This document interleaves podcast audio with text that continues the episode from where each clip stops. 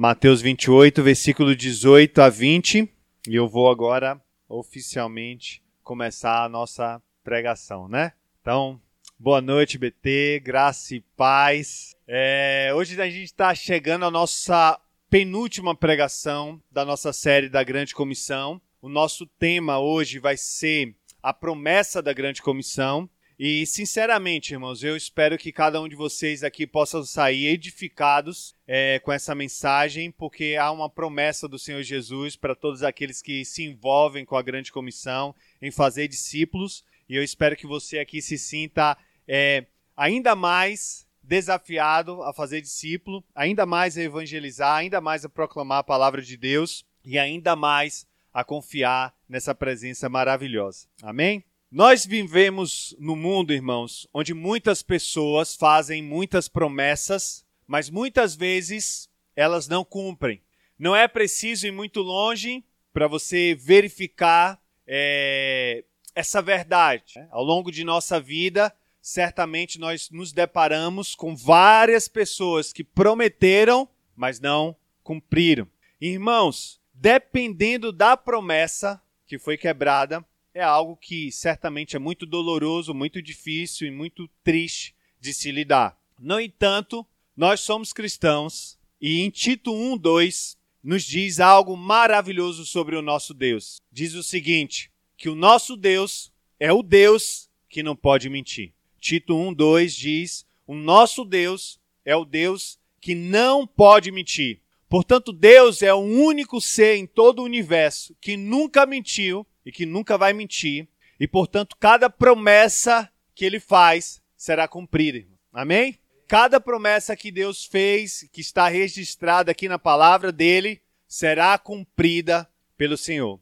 E eu digo isso pois hoje Deus está dando para a gente o privilégio e a oportunidade de meditar numa promessa feita por Jesus. E a gente deve lembrar que Jesus é Deus Filho encarnado, segundo membro da Trindade, portanto, como Deus também ele não pode mentir. E esta é a sua promessa a todos os cristãos genuínos. E eis que eu estou com vocês todos os dias até o fim dos tempos. Mateus 28, 20. Se a gente tiver o ouvido apurado o suficiente, irmãos, essa promessa tem muito a nos ensinar e nos dizer. Sua fé crescerá, seu testemunho cristão se, tornar, se tornará cada vez mais relevante e você não terá escolha a não ser ser mais obediente ao Senhor Jesus, e isso inclui, obviamente, cumprir a grande comissão. Então, o meu estímulo aqui a todos nós é que você me dê sua atenção para que a gente possa estar meditando na promessa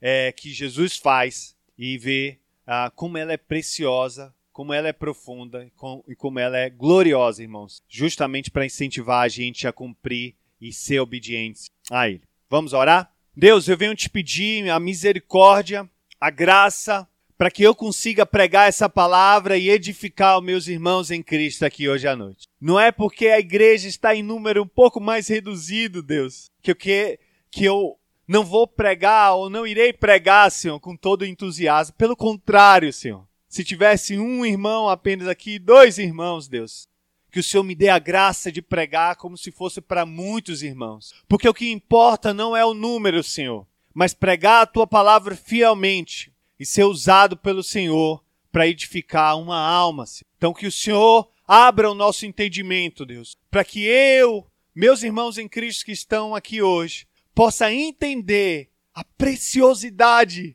dessa promessa, para que a gente se sinta ainda mais estimulados, ainda mais desafiados, encorajados a cumprir a grande comissão. Esse é meu pedido, em nome de Jesus. Amém. Irmãos, na primeira mensagem da gente, nós lidamos com a primeira pergunta: com qual autoridade ou com que autoridade faremos a grande comissão?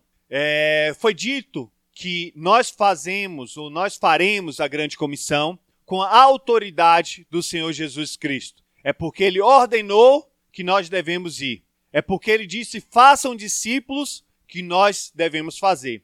E nesse dia a gente explicou que a autoridade universal global foi dada a ele por Deus Pai. E não era que ele não tivesse como Deus Filho, mas agora, como Jesus Cristo, Deus homem, a autoridade universal sobre todos os povos, sobre todas as pessoas, sobre todas as nações, estava, está e está ainda, né, sobre os ombros do Salvador, do Redentor, do Mediador entre os homens. Portanto, aquele que tem toda a autoridade não é indiferente, não é um governante que não se importa, mas é alguém que se importa tanto que veio, viveu a vida perfeita, morreu e ressuscitou para a salvação de todo aquele que nele crê.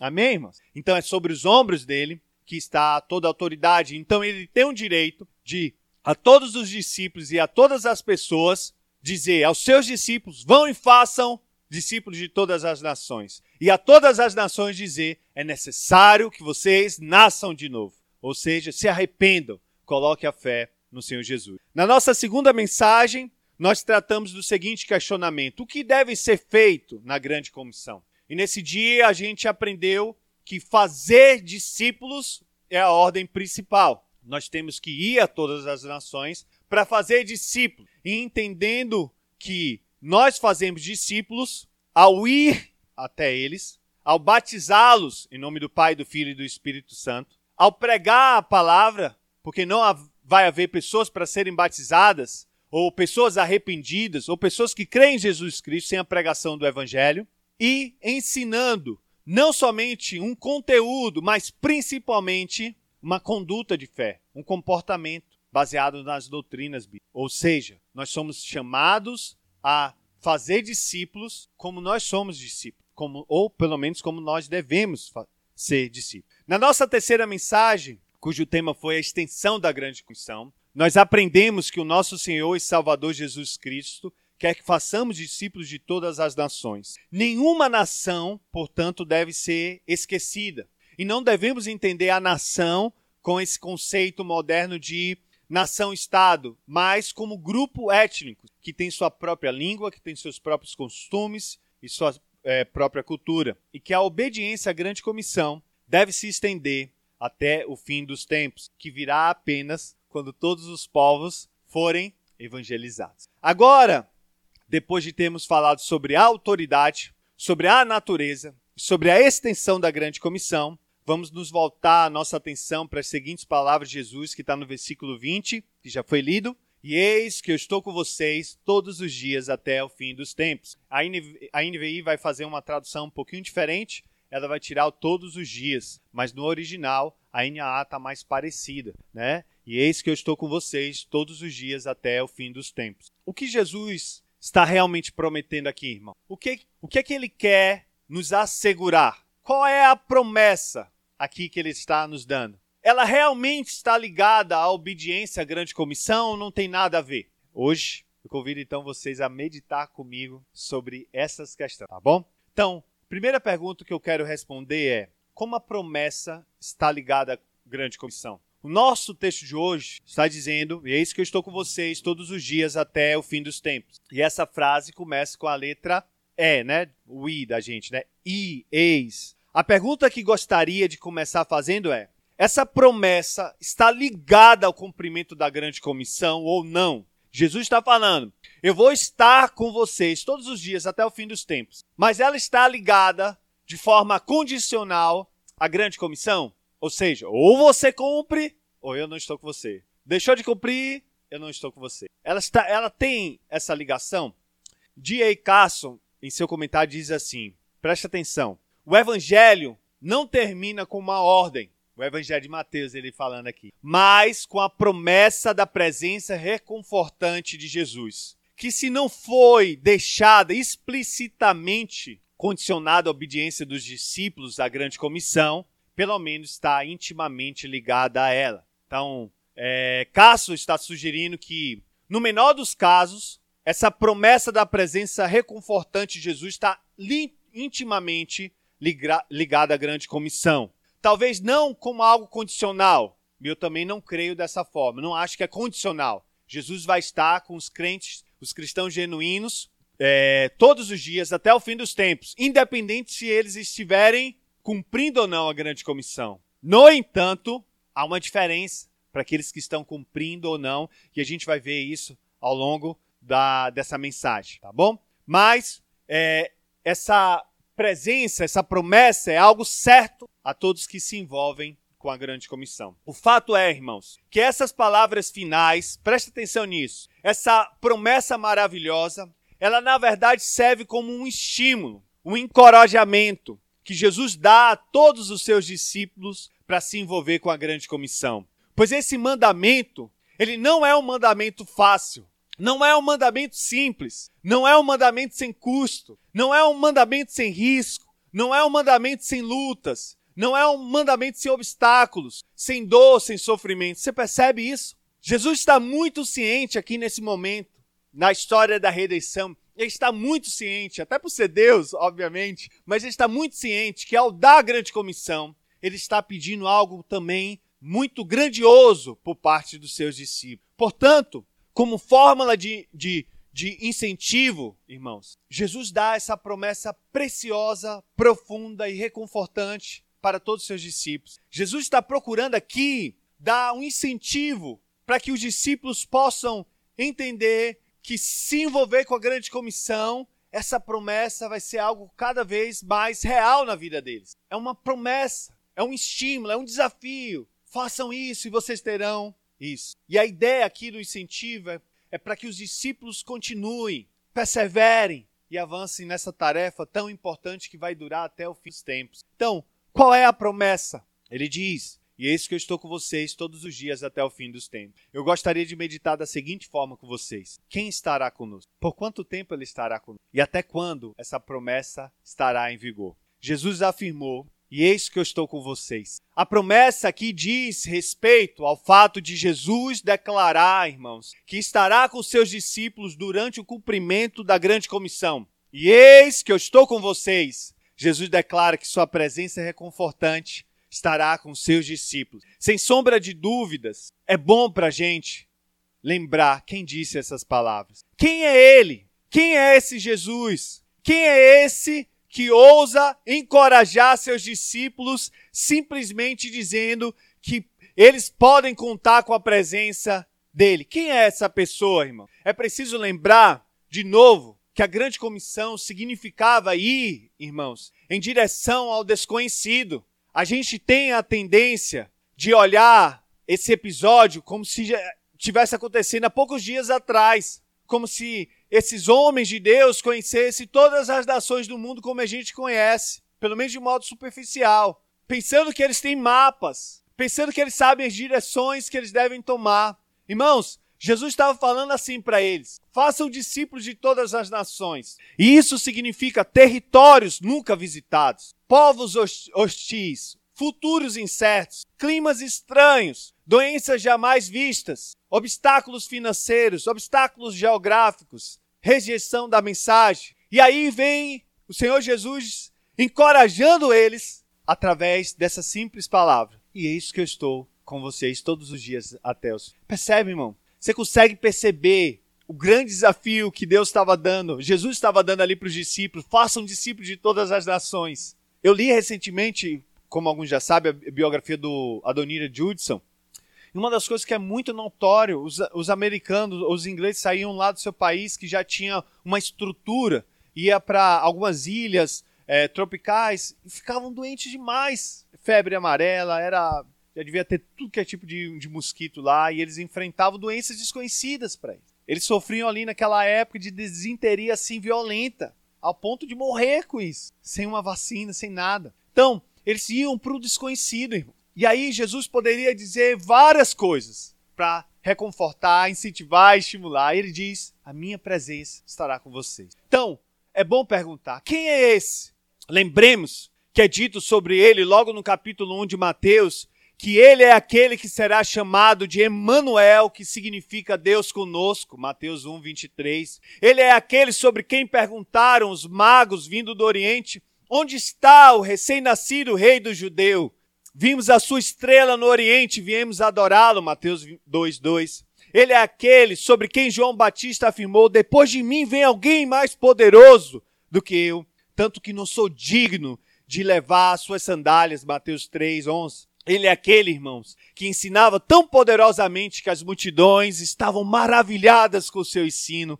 Mateus 7, 28. E podemos, ao longo de todo o livro de Mateus, ver que Jesus curava os enfermos. Jesus libertava aqueles que estavam possuídos por demônios. Jesus ensinava, ensinava verdades tão profundas, tão gloriosas, tão grandiosas, que facilmente a gente pode testificar lá em Mateus 5 a 7, é, que fala sobre o Sermão do Monte. Quem poderia pregar da, daquela forma? Quem poderia ensinar aquelas verdades? Jesus é um mestre sábio. Jesus é um homem íntegro, santo, obediente, fiel, íntimo a Deus, que amava Deus e fazia tudo que Deus queria. E Jesus é muito mais que um carpinteiro. Jesus é o Deus encarnado. É esse Jesus, irmão, com autoridade universal, que diz: E eis que eu estou com vocês e eu não sei vocês, mas eu acho essas palavras preciosas para os nossos corações. O nosso Senhor e Salvador está com todos os seus discípulos enquanto eles obedecem, vivem sua vida cristã, tentam cumprir a grande comissão. Ele não é um Salvador relutante, ele não é um Senhor sem compaixão, ele não é um rei sem misericórdia. Ele é um mestre que caminha ao lado dos seus discípulos. Que bela imagem, irmãos, nós temos aqui. Que bela promessa, que bela certeza para nos incentivar a cumprir a grande comissão. Ele está conosco. Ele é o grande Emmanuel, sempre presente, nunca ausente, nunca dormindo, nunca distante, sempre perto, sempre próximo, sempre confiável. Ele esteve com os primeiros discípulos até a morte deles. Ele esteve com Paulo em todas as suas viagens missionárias. Jesus esteve com todos os missionários e cristãos de volta ao longo da história, enquanto eles cumpriam a grande comissão e tornavam o nome de Deus conhecido e faziam discípulos de todas as nações. Irmãos, creia, Jesus está conosco também. Jesus está conosco. Talvez você surja uma pergunta, mas Trilo, inúmeras vezes a Bíblia declara que Jesus está à destra de Deus, à direita de Deus. Como é que ele pode estar conosco se ele está à destra de Deus? Sendo Jesus, né? Deus homem. Irmãos, aqui é um mistério, assim como a Trindade. E eu acho que a resposta mais apropriada a esse questionamento é dizer o seguinte: Jesus está à destra de Deus, certamente. Mas Jesus, sendo Deus, compartilha também o atributo da onipresença. E ele também está em todos os lugares. Não através do Pai somente, nem através do Espírito somente, digamos assim, mas a própria pessoa dele está. Ele está à direita do Pai, mas também está sendo Deus em todos os lugares. Como isso pode ser explicado? Faço uma mínima ideia, mas creio como revelação bíblica, como a palavra de Deus. Portanto, quando ele diz: "E eis que eu estou com vocês todos os dias até o fim dos tempos", é porque de fato e de verdade ele está conosco. Amém, irmãos? Podemos ter um vislumbre é, disso, talvez na conversão de Paulo, né? Ele está à destra de Deus, mas está ali convertendo Paulo é, pregando, falando, conversando com ele ali, né? Mas a promessa é ainda mais profunda, irmãos. Ele diz: Eis que eu estou com vocês todos os dias. Quando alguém muito especial, quem amamos, está com a gente, é algo muito bom. Mas algumas pessoas que nós amamos, que nós gostamos, são amigos queridos que não estão perto, ou parentes, ou pais, ou mães, que nem sempre estão perto. E quando eles saem, né, nós sentimos no coração. Ou quando você passa por um momento muito difícil, muito complicado, de um sofrimento muito forte. E aí, simplesmente, a presença daquela pessoa ao seu lado é suficiente para trazer conforto e consolo. E quando aquela pessoa tem que ir porque ela tem outras atividades, outras responsabilidades, até uma própria família, você sente a dor, você sente que não queria que ela fosse, queria que ela ficasse aqui. O que torna essa promessa de Jesus, irmãos, maravilhosa, é que o nosso Senhor e nosso Salvador nunca sai de perto de nós. Ele diz que estará com seus discípulos todos os dias. Não é um evento de verão, mas é uma promessa, um compromisso durante toda a nossa vida. Jesus está explicando que não haverá um dia sem que ele esteja com seus discípulos. Não haverá abandono por parte dele em relação a nós. Ele estará conosco, quer você sinta, quer você não sinta.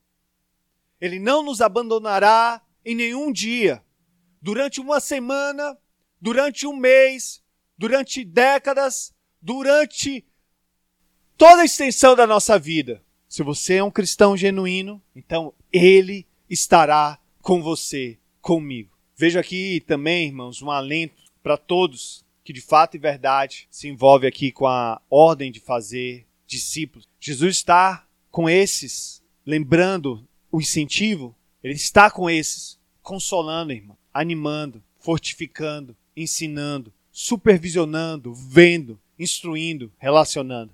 Uma das coisas que mais me chamaram, é, ou me chamou mais atenção na biografia dele, do Adonira Judson, foi que, como a obra missionária é solitária, como a obra missionária muitas vezes não tem é, apoio de ninguém. E o missionário, o plantador, está lá carregando um peso enorme, às vezes parecendo que o trabalho é infrutífero, pensando que talvez não tenha apoio, mas Jesus está ali, sempre vendo, irmão, sempre cuidando, sempre animando, sempre consolando. Isso serve também para a nossa caminhada. E a gente vai ver um pouco mais isso na aplicação. E a razão, irmãos, é que Mateus 11, 28 diz que quando você vai até Jesus, quando você desfruta da presença dele, há descanso para nossas almas, há descanso para nós. Mas a promessa é ainda mais maravilhosa do que isso. Jesus disse: "E eis que eu estou com vocês todos os dias até o que? O fim dos tempos". Parece redundante Jesus falar todos os dias e até o fim dos tempos. Mas a ideia aqui, irmãos, é que todos os dias significa que ele estará com cada um dos seus discípulos. E até o fim dos tempos significa que ele não abandonará essa obra em nenhum dos seus inúmeros discípulos que se multiplicarão em outros discípulos ao longo dessa jornada. A ideia é que na sua vida ele vai te acompanhar todos os dias, mas na grande comissão ele vai acompanhar ela até o fim dos tempos. São muitas vidas que ele vai acompanhar. E isso nos mostra claramente Jesus se declarando como Deus e como eterno. Não somente ele estará com seus discípulos enquanto eles viverem e fizerem a obra, como ele estará até o fim, quando a obra terminar, irmão. Pois vai haver um dia, vai haver um dia, e nós precisamos crer nisso, em que a grande comissão chegará ao seu fim. Vai haver um dia que a grande comissão finalmente terá sido cumprida. O último homem ou a última mulher terá sido convertido. E quando esse dia chegar, Jesus estará lá, irmão. Jesus sempre esteve lá. O que o nosso Senhor está ensinando é que ele está com seus discípulos, está com sua ordem até o fim. Essa ordem não vai ser abandonada por ele. Ele não vai mudar de ideia, irmão. Ele não vai mudar de propósito. Ele está com essa ordem de fazer discípulo. Essa grande comissão deve ser obedecida até o fim, porque Jesus não vai desistir dela. Como é precioso irmão, saber dessas verdades. Como é precioso. Você conhece a vida de John Patton? Ele foi um missionário presbiteriano nas ilhas do Pacífico Sul, escocês, foi grandemente influenciado pela piedade do seu pai. Na Universidade de Glasgow, estudou teologia e medicina.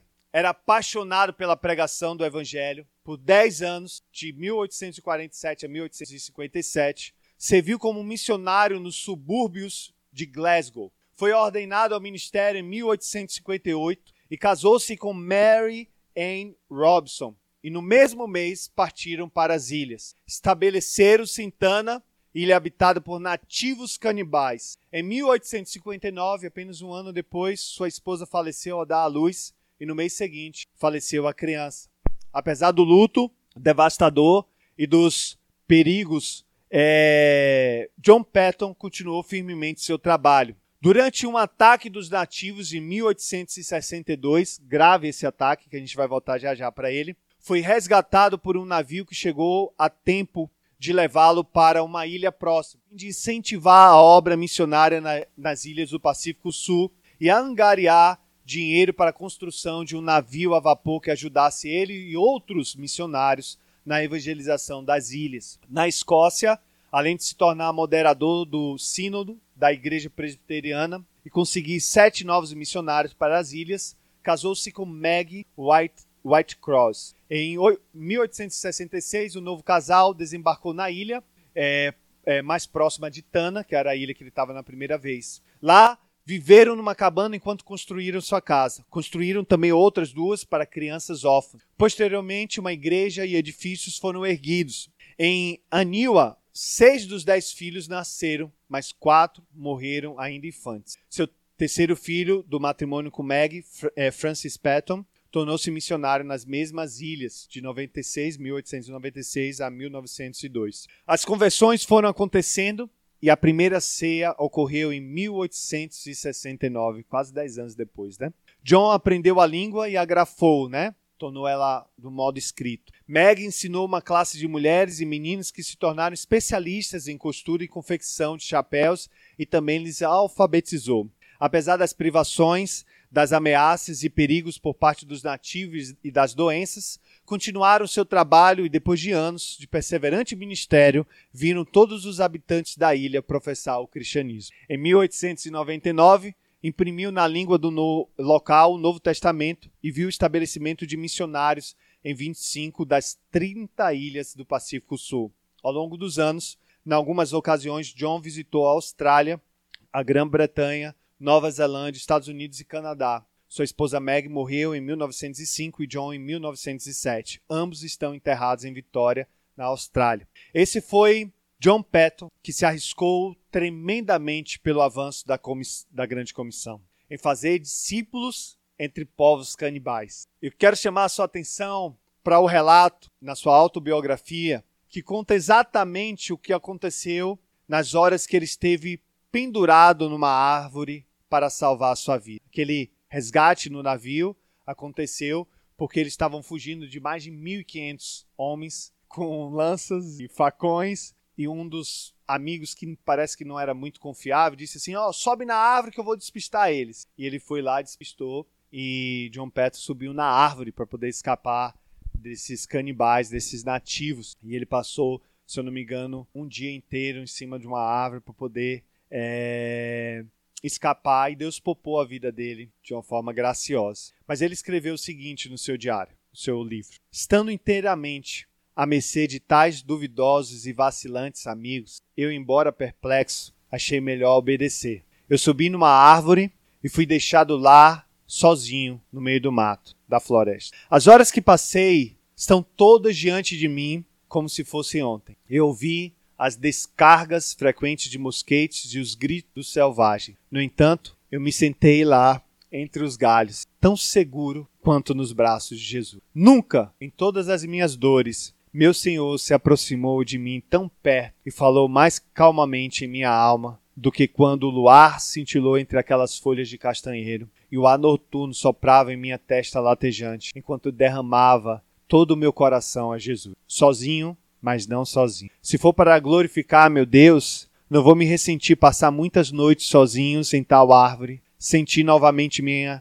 a presença espiritual do Salvador, para desfrutar de sua consoladora comunhão. Se assim você for jogado de volta em sua própria alma, sozinho, totalmente sozinho, no meio, no, na meia-noite, no meio do mato, no próprio abraço da própria morte, eu pergunto: você tem um amigo que não vai falhar com você? Essa é a pergunta que ele faz no diário dele. E eu repito: você tem um amigo que não vai falhar com você? Irmãos, nós temos. Amém? Assim como ele. Seu nome é Jesus Cristo. A missão global de Jesus, fazer discípulos de todas as nações, é uma missão, não se engane, irmão, custosa. Custa recurso, custa dinheiro, custa tempo, custa muitos, de muitos, o abandono do amor e das coisas. Custou anos sem a própria família para muitos, anos de sofrimento, anos de privações, anos de encarar a morte quase constantemente. Muitos, irmãos, pagaram um preço altíssimo e muitos ainda pagarão esse preço altíssimo. Mas John Patton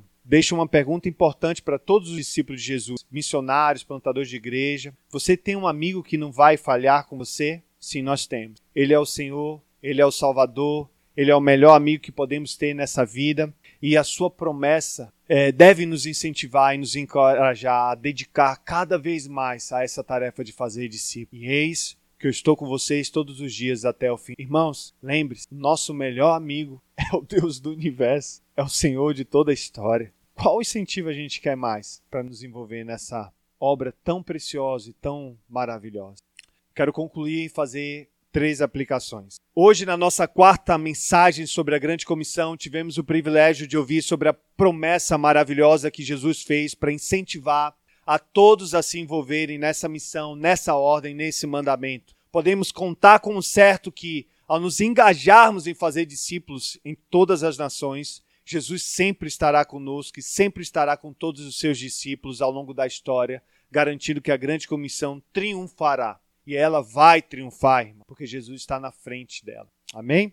Primeira aplicação que eu quero fazer e trazer para os nossos corações é o seguinte: uma das coisas que mais me impactou, como eu já falei aqui na biografia do Adonira Judas, foi a solidão que ele e sua esposa enfrentaram ao longo do seu ministério. Irmãos, levou quase um ano somente para que eles pudessem estar chegando de viagem no campo missionário que eles haviam é, ido, né? Fazer discípulos, irmãos, pense comigo aqui, como missionários em outros países, com outros costumes, outra língua, pode ser muitas vezes um empreendimento solitário. E precisamos ter isso em mente. Todos, todo missionário que você encontrar, de uma forma ou de outra, vai estar lutando com isso. Mas em certo sentido, nenhum missionário estará sozinho. Nenhum missionário nunca estará sozinho. E é a verdade também que a companhia de Jesus e o seu consolo que a sua companhia traz são suficientes para nutrir uma alma que esteja cansada de fazer a grande comissão. É suficiente para encorajar. É suficiente para, ao se revelar aquela pessoa de uma forma mais perceptível, para que ela continue e não desista. Da mesma forma, pode ser solitário também, se hoje você decidir individualmente fazer discípulos aqui em Barreira, ou em qualquer lugar que Deus o envie. Pode ser solitário, irmãos, porque muitas vezes vai ser algo que você vai praticar que muitos irmãos não vão praticar. E você pode se sentir desanimado. Você pode, vamos evangelizar, e as pessoas não irem. Você pode certamente ensinar, você pode pregar, você pode chamar, pode conversar, tudo isso faz parte. Mas, irmãos, se você quer incentivar ainda mais isso, você precisa continuar firme e forte, independente das outras pessoas. E não continuar de qualquer forma, mas buscar em Deus continuar fazendo isso alegremente. Eu vou evangelizar, eu vou pregar, eu vou fazer discípulos, mesmo que ninguém mais faça. E sentir uma verdadeira alegria em fazer isso. Irmãos, ninguém pode ser um cristão alegre evangelista, fazedor de discípulos, sem desfrutar da companhia da presença e da comunhão do Senhor Jesus. É impossível. É impossível. Então, se você quer ser esse tipo de cristão, busque a companhia, a presença, conhecer, estar em comunhão íntima com o Senhor. Amém?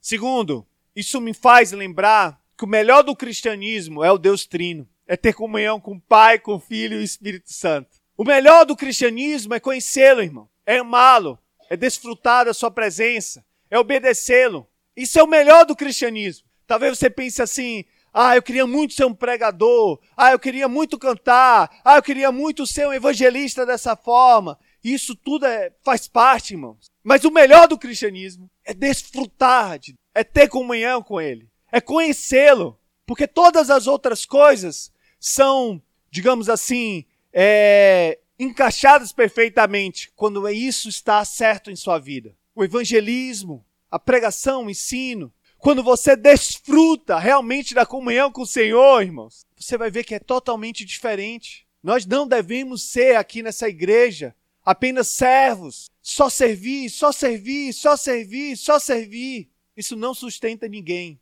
É preciso que cada um aqui seja um crente verdadeiro, genuíno, que conhece o seu Senhor. Aí sim, a grande comissão irá triunfar aqui na cidade. Porque conhecendo o Senhor, irmãos, quem é que pode parar gente? Tendo a comunhão do Senhor, quem é que pode parar gente? Qual o medo que nós vamos ter andando com o Senhor intimamente?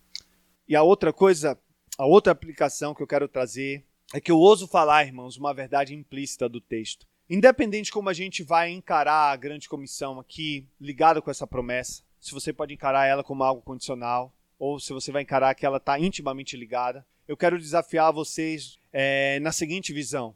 Eu acredito que a presença do Senhor Jesus Cristo, certo? É certa na vida de cada cristão genuíno. É certa. Essa promessa é para todos nós. Mas eu acredito também que há aqui, certo, irmãos? Uma mais do que uma intimidade entre a promessa com a grande comissão. Eu acredito que, de fato, e ao longo da, da minha vida eu tenho ouvido isso de missionários, de homens de Deus que têm se envolvido com fazer discípulos, que quando você de fato obedece ao Senhor em todas as áreas de sua vida e obedece na a grande comissão, quando você de fato se esforça para fazer discípulos, a presença do Senhor, a presença de Jesus Cristo, ela é mais perceptível, ela é mais real, ela é mais palpável, ela é mais verdadeira na sua vida. Parece que Jesus faz questão de se mostrar e de se revelar ainda mais aos homens e mulheres obedientes que se envolvem com a grande comissão. Então, irmão, você quer ser mais íntimo do Senhor? Você quer desfrutar ainda mais da presença dele? Então se envolva com a obra de fazer discípulos. Se envolva. Se envolva cada vez mais em pagar o preço, em se sacrificar, em falar. Você vai ver, pela sua experiência cristã, como é verdadeiro as palavras. E eis que eu estou com vocês todos os dias até o fim. Há uma verdade aqui que a gente não pode se. Aquele que nada evangeliza, aquele que nada prega, aquele que não se importa em fazer discípulos, aquele que não cumpre a grande comissão, não terá um relacionamento, não verá a presença de Deus, não sentirá, não desfrutará da comunhão com Jesus Cristo como alguém que está cumprindo, irmão, e obedecendo. Não nos deixemos enganar nessa questão. E termino com a seguinte pergunta: E você, irmão? Você de fato tem um amigo assim? Você de fato desfruta de sua companhia? Você de fato ama seu amigo? Você de fato tem obedecido a ele? Vamos orar. Seu Deus, obrigado, Senhor, por esse tempo. Obrigado pelos meus irmãos que estão aqui que o Senhor possa estar falando aos nossos corações, é, aplicando essa verdade aos nossos corações e nos animando, Senhor, para que a gente possa cada vez mais estar sendo discípulos verdadeiros, genuínos e que busca o Senhor. Abençoa o momento de oração agora, cuida de nós, em nome de Jesus, amém.